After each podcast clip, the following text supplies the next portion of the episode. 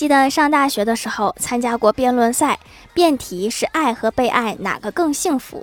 我们正方爱更幸福，对面反方。然后到了自由辩论环节，我家二辩（括号男的）向对面三辩（括号男的）表白，直接把对面给说沉默了。最后辩证的时候，我家二辩说他爱着对面三辩，他感觉很幸福。又问对面三辩幸福吗？